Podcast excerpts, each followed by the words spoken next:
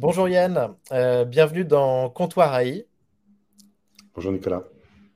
Euh, bien écoute, je suis ravi de, te recevoir pour ce premier épisode de Comptoir AI, euh, donc, qui est une chaîne YouTube dédiée et un podcast dédié à l'intelligence artificielle générative. donc peut-être tout d'abord juste une petite introduction sur le sujet pour, pour donner une définition du sujet. Donc l'intelligence artificielle générative, euh, c'est une intelligence artificielle capable de créer euh, de nouveaux contenus tels que des textes, des images, des vidéos, du code ou même des séquences de protéines. Euh, c'est basé sur l'apprentissage d'énormes quantités de données et d'informations. Cet outil est capable de produire des résultats similaires, voire supérieurs à ceux de l'être humain en matière de texte, d'images, de vidéos. Mais en réalité, il y a un biais statistique et il manque une vraie compréhension du monde où il peut y avoir des erreurs de logique. La vraie révolution euh, récente, c'est aussi qu'elle est accessible depuis quelques mois via une chatbox, donc dans le cadre de ChatGPT, ou via Discord directement, avec euh, Midjourney ou Stable Diffusion.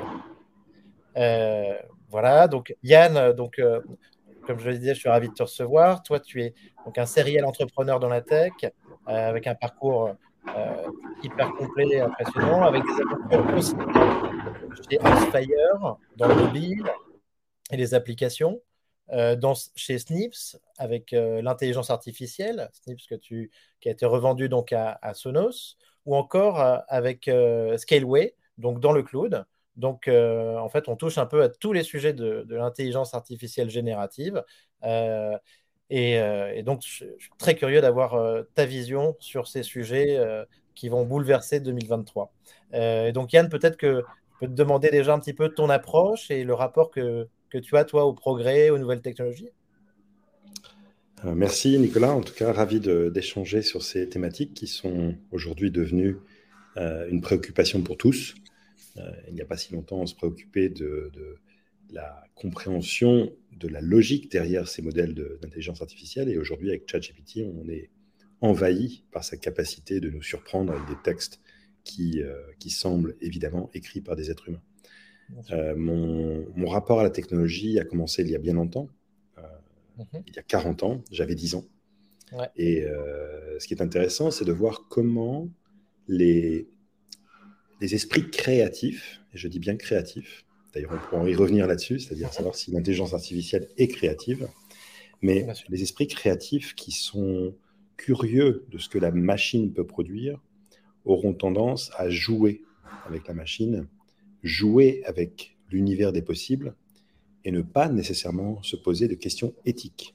Puisque la machine permet d'expérimenter euh, en permanence. C'est un miroir euh, réactif, puisque lorsque l'on on inscrit les commandes du code, et eh bien la machine nous dit si ça fonctionne ou pas assez instantanément et on peut euh, sans limite, sans fin, bidouiller, euh, geek out, euh, s'amuser à, développer des technologies, des algorithmes pour en faire un produit ou pour prouver quelque chose. Et je me souviens de, mhm. cette époque particulière dans les années 80 où j'étais jeune adolescent et où la technologie est devenu mon moyen d'expression. C'est-à-dire que j'étais plus euh, préoccupé par ce que je pouvais faire avec la machine que préoccupé euh, de rejoindre des camarades de classe. Euh, Bien sûr. Dans des, dans des endroits plus sociaux. Mhm. Donc c'est intéressant parce que on doit se poser la question aussi par rapport à, aux stéréotypes du chercheur-développeur créatif qui va s'amuser avec des technologies qui potentiellement sont, sont néfastes. Et donc, j'ai toujours eu cette approche à la fois euh, curieuse euh, ouais. Ouais. Et, dans l'expérimentation, et depuis que je suis entrepreneur, c'est-à-dire une vingtaine d'années, mhm. euh, je me pose toujours la question de du quel côté de la technologie je me trouve, c'est-à-dire du côté où cette technologie va nous apporter quelque chose au niveau sociétal, en plus de pouvoir faire du business, hein, parce qu'un entrepreneur en général cherche aussi à faire du business, mais aussi de se poser la question de savoir si cette technologie aura des aspects néfastes. Bien sûr. Et voilà, le sujet du moment est évidemment euh, assez anxiogène parce qu'on ne maîtrise pas vers où tout ça va aller. Euh, Et, je peux imaginer que les chercheurs qui ont commencé à travailler là-dessus travaillaient avant tout pour prouver qu'ils étaient mmh. capables de le faire. Donc il y a une approche un peu naïve, un peu scientifique, euh, qui consiste à, valider certaines théories, de les appliquer. Mais une fois que c'est appliqué, évidemment, ça peut passer à l'échelle et ça peut devenir un business model absolument explosif ou un sujet préoccupant pour la société. donc ma sensibilité, elle, est, elle est précisément là-dessus. Euh, et je me souviens très très bien de cette époque, lorsque j'avais 14-15 ans, quelque part ce sentiment de toute puissance, Mhm. Même avec un ordinateur 8 bits, avec 16 euh, kilos de mémoire, on se disait qu'on pouvait. Connecter à Internet. Ouais. Bien sûr. Ouais, tout à fait. Ok, super. Euh, c'est intéressant de, voir que tu, as ce regard.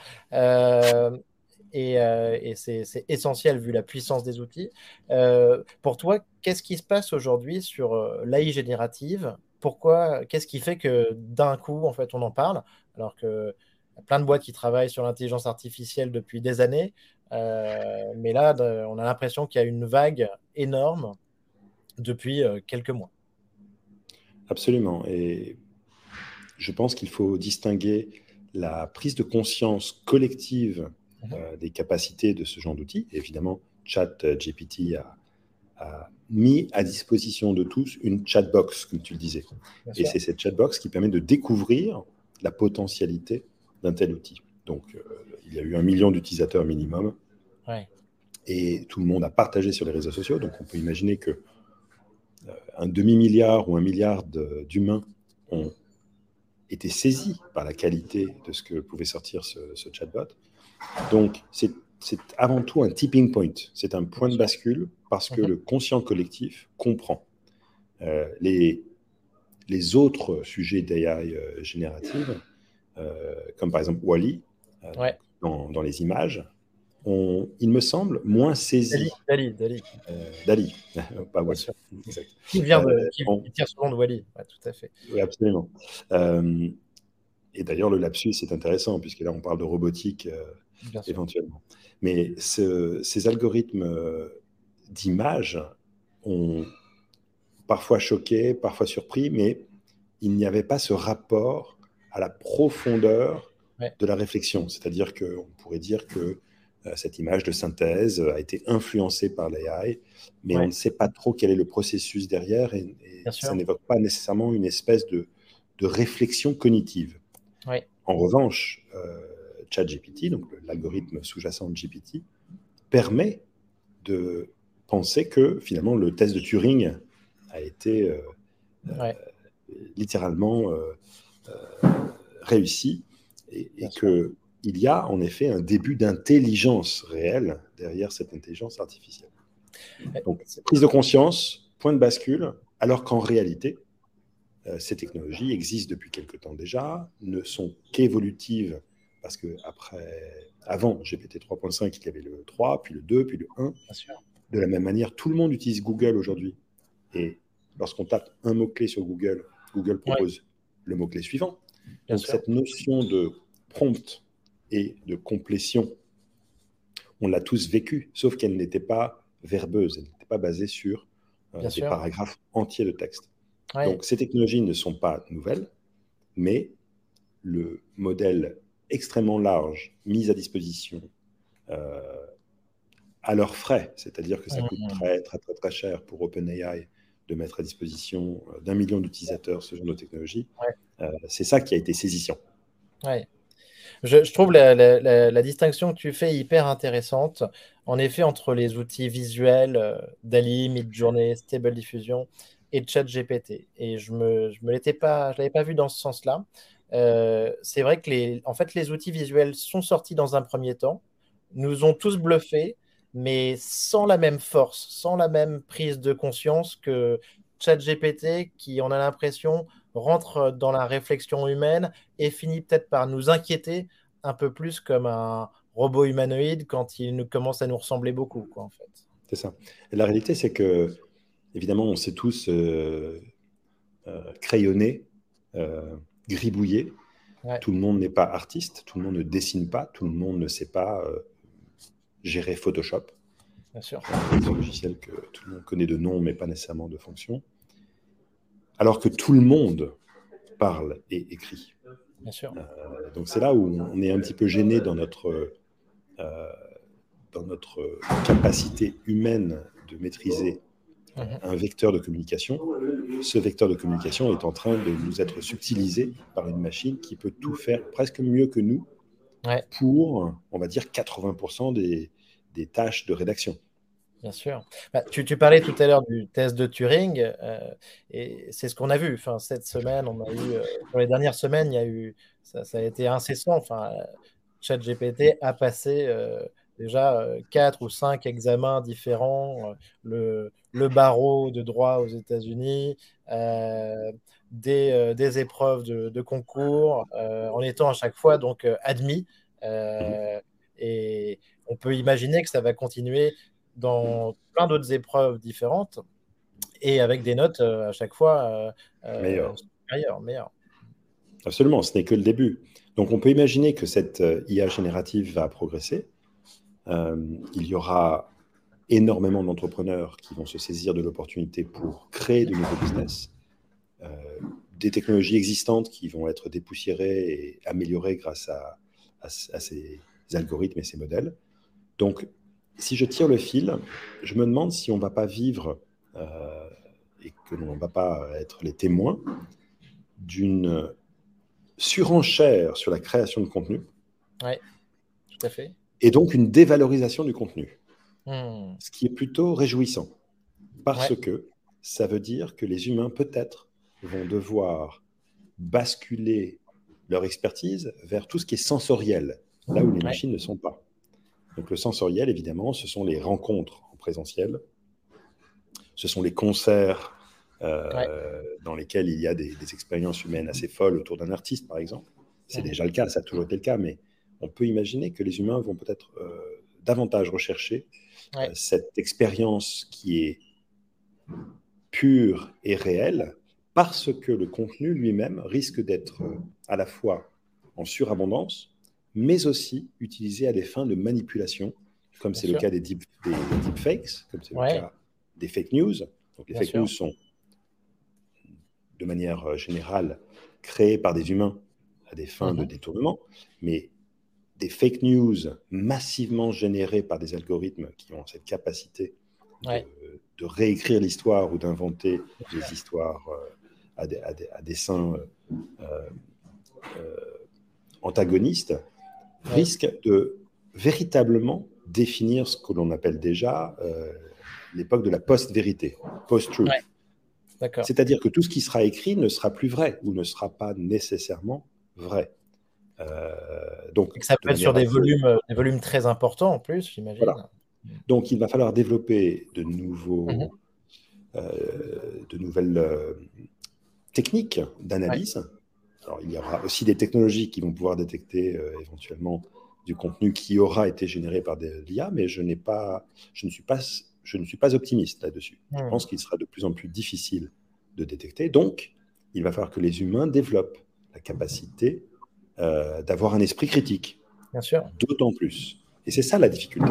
C'est qu'il va falloir euh, éduquer nos enfants dès le plus jeune âge à comprendre et à distinguer ce qui est généré et ce qui est sorti de manière euh, profondément plus riche, parce qu'un humain, évidemment, a une connaissance qui, même si elle est limitée par la, la machine, l'humain a une connaissance qui est parfois ancrée dans la bienveillance, parce qu'il y a des liens euh, familiaux, des liens euh, de l'enseignant vers l'élève, des liens de transmission. La machine n'a pas de vocation de transmission. La machine exécute un programme. Euh, voilà, donc je pense qu'on va rentrer dans une, dans une ère absolument fascinante. Bien sûr. Euh, ça vient avec ses angoisses et ça vient aussi avec ses opportunités. Euh, tout à fait. hier, j'étais, j'ai organisé un meet-up sur, sur le sujet. Justement, c'était assez intéressant parce qu'il y avait des étudiants. Et il y avait des étudiants, des, un pharmacien, un data scientist, un architecte, donc plein de personnes euh, qui, s'intéressaient au sujet pour voir les évolutions dans, leur travail aussi. mais les, plus concernés, en fait, et ceux qui pratiquent au quotidien, c'est les étudiants. et les étudiants en parlaient.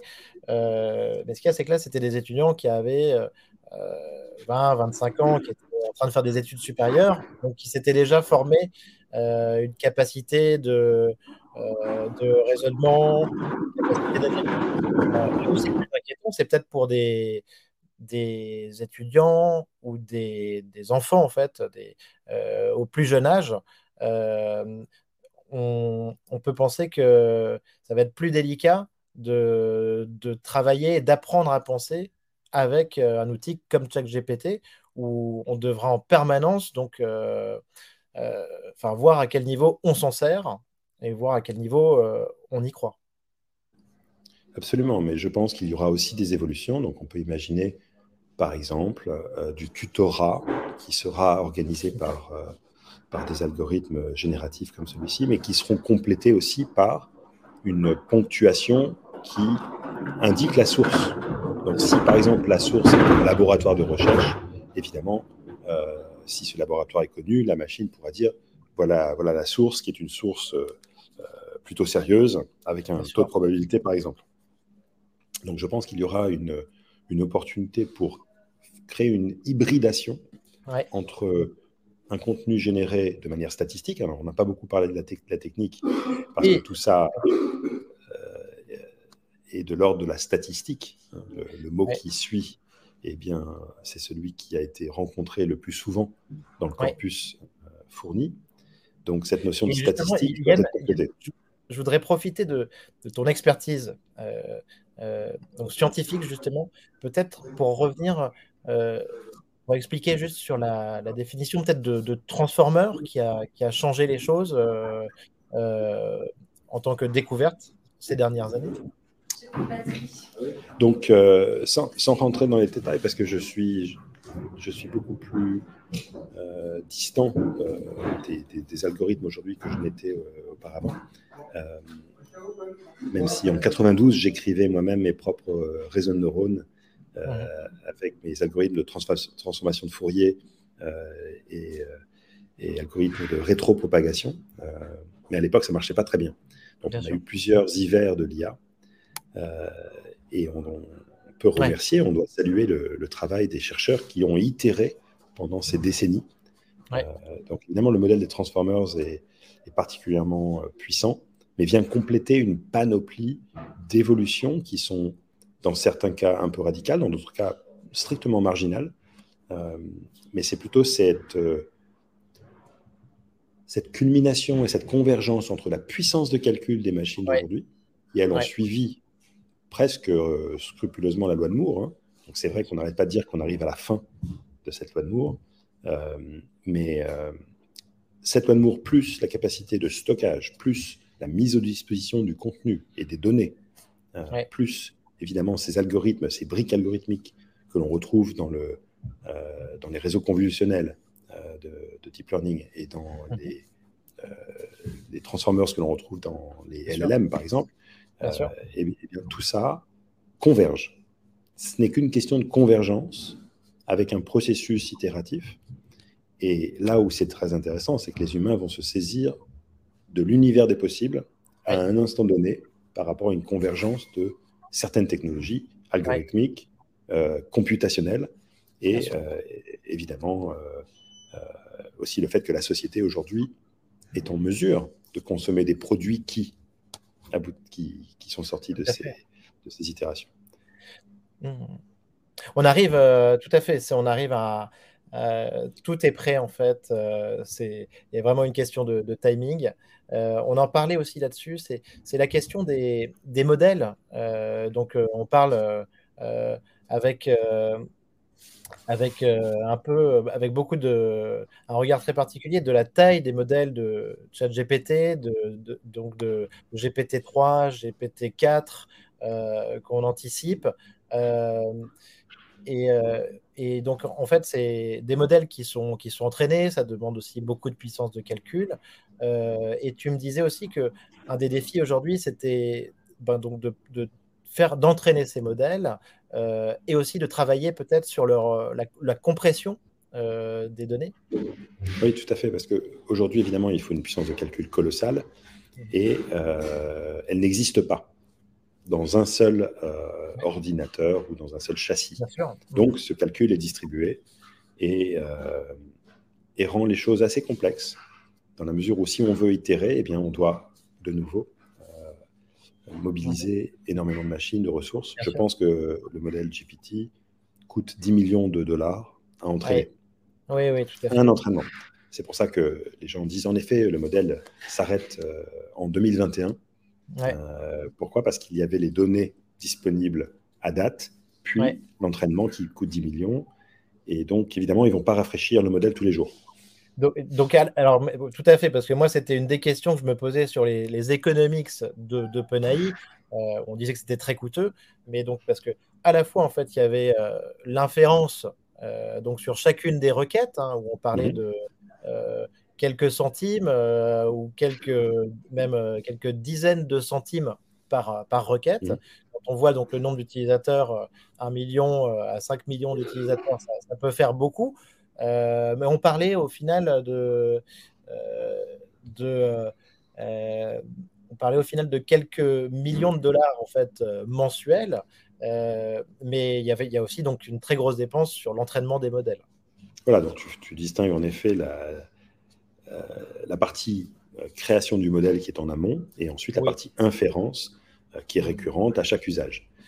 C'est important que l'audience comprenne que à chaque fois qu'un utilisateur interagit avec le modèle, il y a certes cette séquence euh, de dialogue, mais qu'une fois, une fois que la session est finie, elle est finie. Le modèle est mis à la poubelle et il est réinstancié, recréé euh, pour le, la prochaine session. Euh, donc, mais ça, c'est c'est le modèle dans l'état aujourd'hui. Petit, le, principe de, cette génération, en fait. Mmh d'avoir à chaque fois donc une, euh, une, une, opération qui est réalisée. Alors, en effet, tout à fait, c'est une nouvelle opération qui est réalisée, mais évidemment, demain, on peut imaginer que OpenAI, par exemple, assemble les conversations que les humains ont eues en interaction avec le modèle. Donc là, ça crée une dimension particulière, mais c'est à eux de voir s'ils vont étudier cette piste, créer des mémoires collectives, créer des dialogues individuels. Donc, ce sont des, des pistes, évidemment. Euh, mais je voulais revenir sur la question de la, compacité des modèles. Euh, Snips, euh, entreprise d'intelligence artificielle donc, que nous avons développée entre 2015, enfin moi j'ai rejoint en 2015, l'équipe était toute petite, et nous l'avons vendue à Sonos en 2019. Cette entreprise s'est focalisée sur le privacy by design. Bien sûr. Et l'idée, c'était de non pas générer du texte ou de la parole, mais plutôt de comprendre la parole. Et le challenge de Snips, c'était de compacter les modèles pour qu'ils fonctionnent sur l'équivalent d'un Raspberry Pi, c'est-à-dire un tout petit ordinateur, et surtout qu'ils fonctionnent sur un ordinateur qui n'est pas dans le cloud, ce qui permettait de dire que la voix était traitée en local, c'est-à-dire sans passer par une dissipation, en tout cas une, un envoi vers l'extérieur de l'information, en l'occurrence du son ambiant.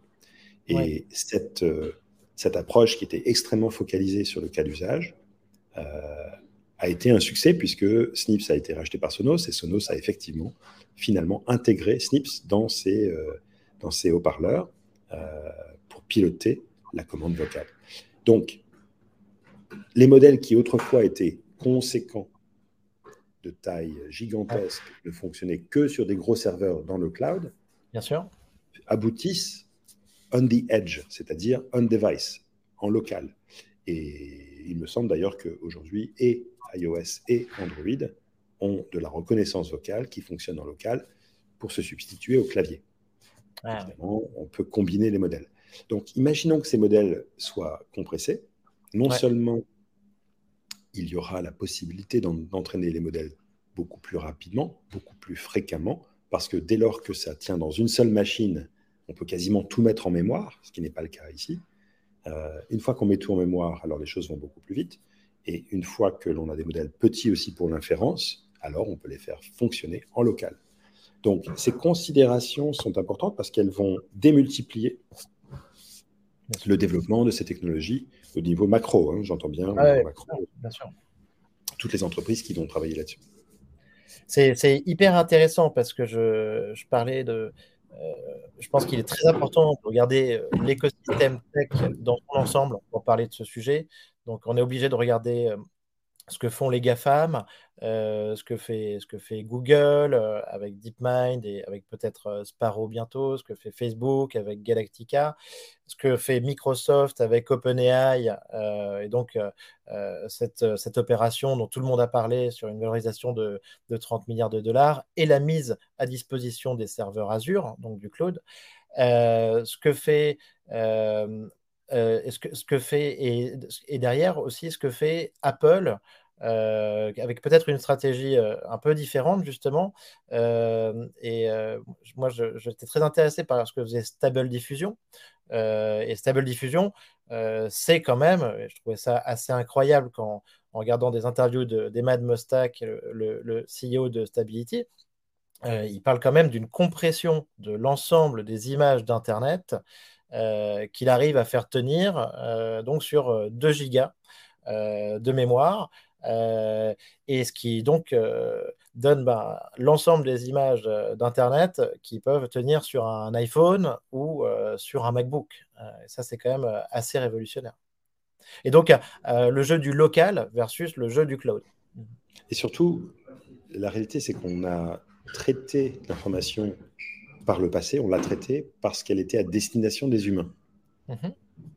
Et donc, euh, par exemple, les images euh, très très haute résolution sont agréables à l'œil humain. Parce qu'on les contemple.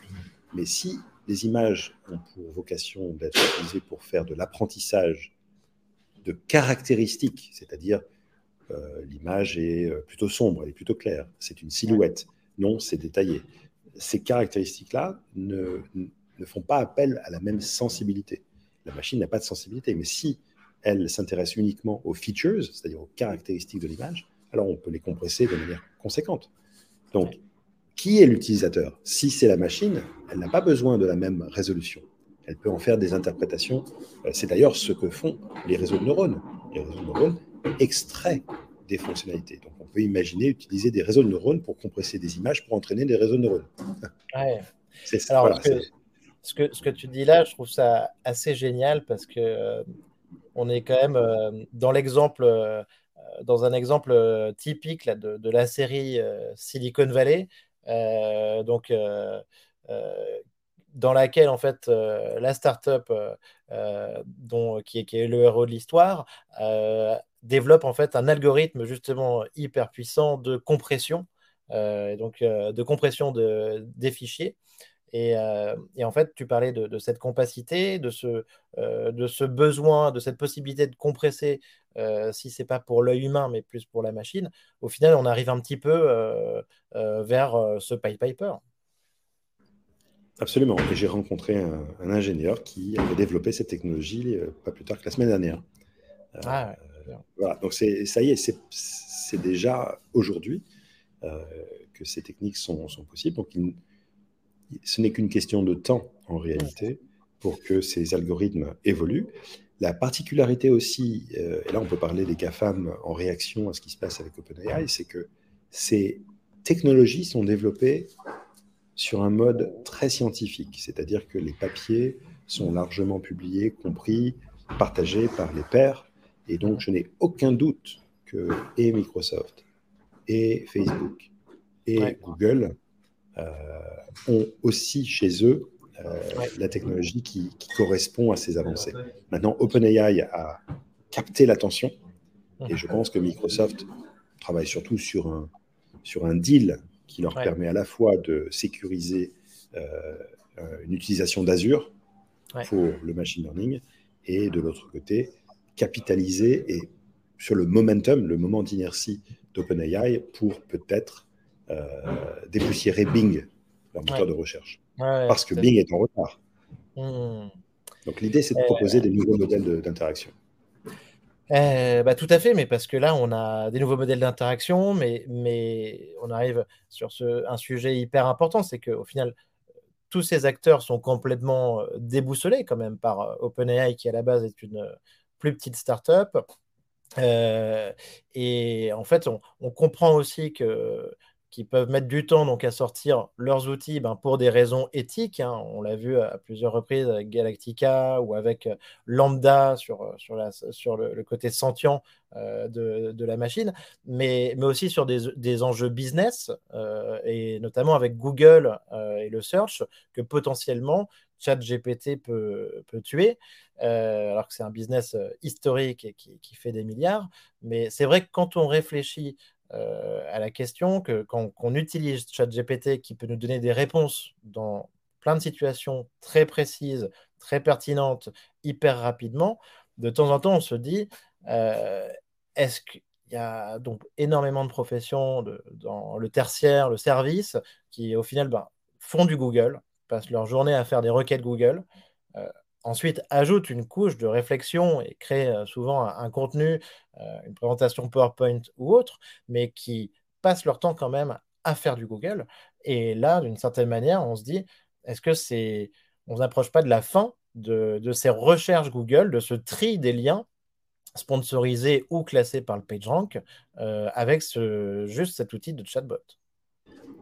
Alors, il y a, évidemment cette, cette perspective dans laquelle les usages vont basculer vers un mode plus, euh, non pas transactionnel, mais plutôt conversationnel. Et hmm. aujourd'hui, tous les utilisateurs du cloud, c'est-à-dire euh, plus de la moitié de la population euh, sur Terre, a été éduqué pendant 20 ans à utiliser des mots-clés. Donc, personnellement, je n'ai pas envie d'écrire des phrases. Bien sûr ça y est, on a, on a déjà développé ces réflexes. Google a une approche extrêmement optimale d'un point de vue de l'usage.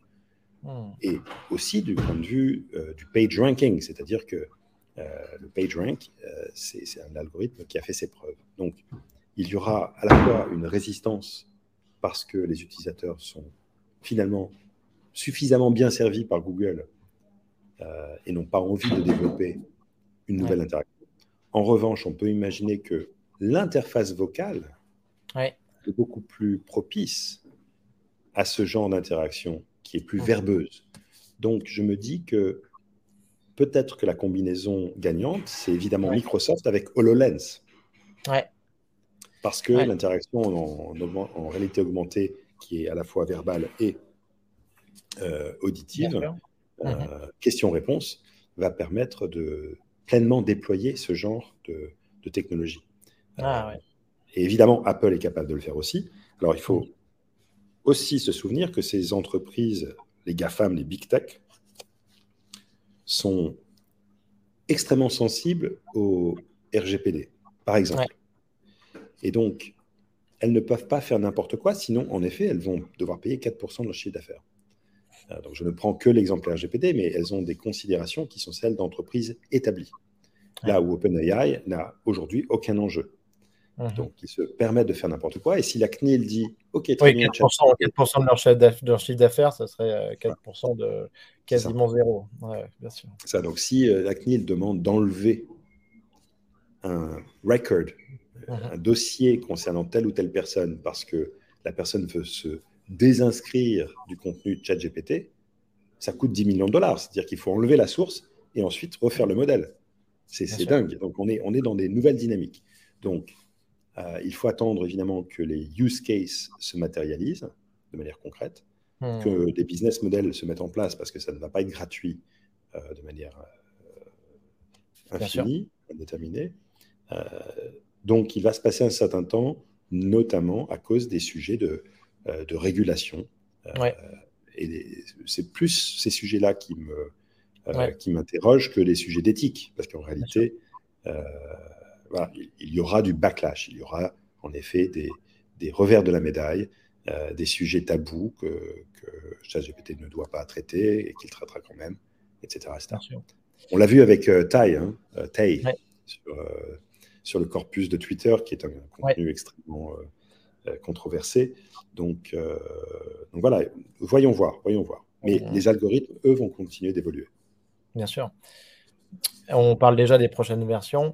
Euh, moi, j'aimerais avoir un peu ta, vision aussi sur euh, le, copyright euh, et l'open source, dans le sens où on parle déjà de, et on va en parler toute l'année, de, procès qui sont intentés par des artistes ou par Getty Images sur à Midjourney ou à Stable Diffusion, donc à des outils générateurs d'images.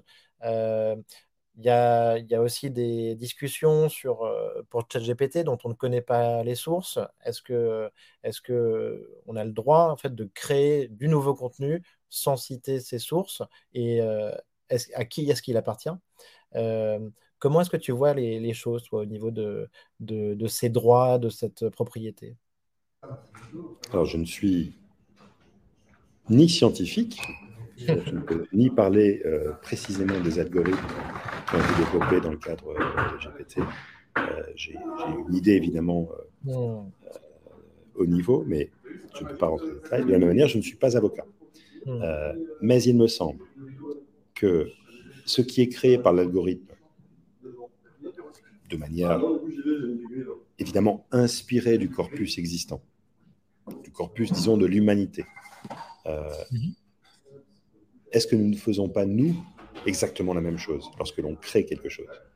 De la même manière, les artistes disent souvent euh, euh, qu'ils s'inspirent euh, de, telle, de telle œuvre ou de tel, tel mouvement artistique qui les précède. Donc, cette inspiration est une inspiration et une itération. Donc, moi, ce qui m'intéresse dans cette question-là, c'est finalement se poser la question à l'envers, savoir si la créativité humaine n'est pas tout simplement la combinaison de tout ce que l'on a pu voir, c'est-à-dire mhm. évidemment une copie, synthèse et évolution par rapport à mon émotion du jour. La machine est, la machine est capable, elle aussi, de faire exactement la même chose. Et si on injecte un petit peu de nombre aléatoire, elle peut probablement injecter l'émotion du jour. Ouais. Donc pour moi, c'est tout à fait légitime et cette, euh, cette notion de copyright, si elle est incrémentale par rapport à la source, alors la création est nouvelle. Donc, euh, je trouve cette vision hyper intéressante. Euh, je pense qu'en effet, il faut, il faut bien se, se, rappeler qu'on qu'on marche sur les épaules des géants.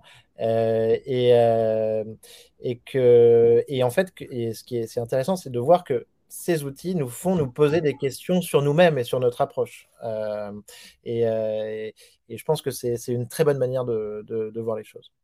Euh, et que c'est une très bonne réponse. au niveau peut-être des, des possibilités, des découvertes à venir, toi, Yann, tu, on, on, imagine, on aimerait avoir des découvertes dans, des nouveaux médicaments, des nouvelles euh, protéines, euh, découvrir, euh, réussir à réduire la pénibilité de, certains, boulots, certaines tâches, pouvoir se concentrer sur les, activités à plus forte valeur, ajoutée. Comment est-ce que tu vois les choses, toi, un petit peu sur ces futurs, sur les découvertes vers lesquelles ça peut nous mener? Je pense que ces technologies vont probablement nous aider à passer un cap mhm. sur certains sujets, euh, sur des sujets strictement scientifiques, sur des sujets euh, qui sont de l'ordre de la recherche, euh, la recherche pure, peut-être même en mathématiques, nous permettre de, de, craquer quelques problèmes, donc du théorique jusqu'à l'appliqué, trouver des molécules particulières en itérant tellement vite, tellement bien qu'il euh, il faudrait des centaines d'années aux humains pour le faire. Euh, les humains, au bout de quelques heures de concentration, sont épuisés. Hmm. Euh, et sur des sujets extrêmement complexes, évidemment, nos, limites sont, sont, très vite atteintes. Donc je pense que la machine, les machines, les algorithmes vont nous aider à passer certains caps jusqu'ici considérés comme inatteignables. je le crois sincèrement. Mais pour répondre à la question peut-être ultime de la singularité ou de, euh, l'intelligence artificielle généralisée, euh, elle ne sera que le fruit d'une euh, superposition de breakthroughs. je, ne crois pas en une évolution de l'intelligence artificielle de manière non pas linéaire, exponentielle, mais, continue. Je mm. crois plutôt en des évolutions des technologies qui vont aboutir à un modèle qui, je l'espère, sera celui qui va permettre à l'espèce humaine de se préserver. Puisque, Et c'est là où Musk est un personnage intéressant à mhm. analyser parce qu'il il a à la fois, il ne suit pas du tout les codes de la société sur un, tas de sujets et il est omnubilé par le plan B. Mhm. Euh, et quelque part, il est cohérent puisque la planète va mal, ou plutôt les humains euh, ne vont pas très bien dans cette planète qui, qui finalement chauffe et surchauffe. Donc l'espèce humaine est en effet euh, à risque. Mhm. Et donc, ces technologies, je l'espère, vont nous aider à la fois, ou alors de manière exclusive, mutuellement exclusive, soit à maîtriser notre environnement, soit à maîtriser notre impact sur l'environnement, soit à chercher un autre environnement, c'est-à-dire une autre planète. Donc, si les algorithmes nous aident à, découvrir des moyens de quitter l'atmosphère euh, et aller s'installer ailleurs, euh, eh bien voilà, ça fait partie de ce que l'humain est capable de faire. Et l'humain a cette, euh, cette programmation interne qui s'appelle l'instinct de vie, l'instinct de survie, comme beaucoup d'autres espèces animales. Mais nous avons, nous, été dotés d'une intelligence qui nous permet de faire développer de la technologie. Euh, et euh, c'est ce qui nous caractérise. Voilà, donc moi, je suis plutôt optimiste. Et je pense qu'il y a urgence parce que nous sommes tout autant capables de détruire l'espèce humaine. Bien sûr. Mais donc, tu, tu parles d'une euh, technologie donc, en réponse, quand même, potentiellement à, à, à des problèmes, à des problèmes planétaires comme, euh, comme le climat, comme euh, euh, la survie de l'humanité. Donc, donc au final, on parle d'un sujet qui est on ne peut plus important. Absolument. Et si on tire le fil, le seul sujet, c'est la survie de l'espèce.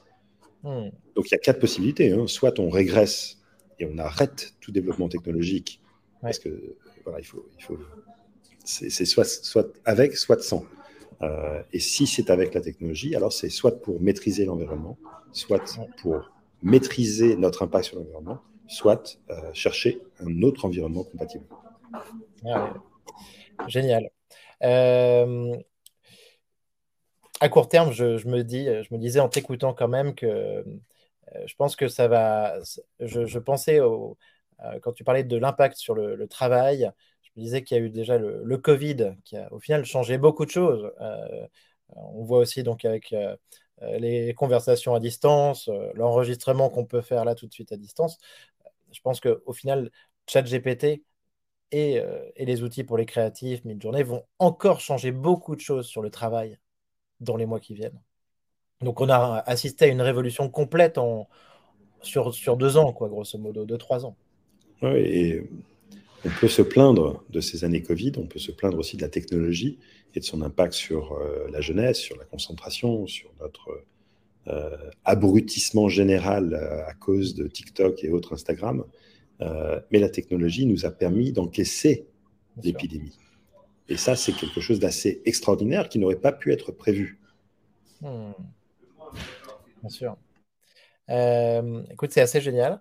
Euh, j'avais une dernière petite question que, je t'avais demandé. C'était euh, peut-être sur ton livre ou ton film de, science-fiction préféré, qui t'intéresse ou que tu voudrais nous partager.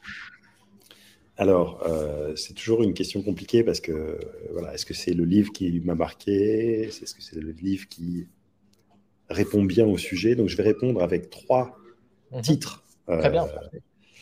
De manière assez euh, contextualisée.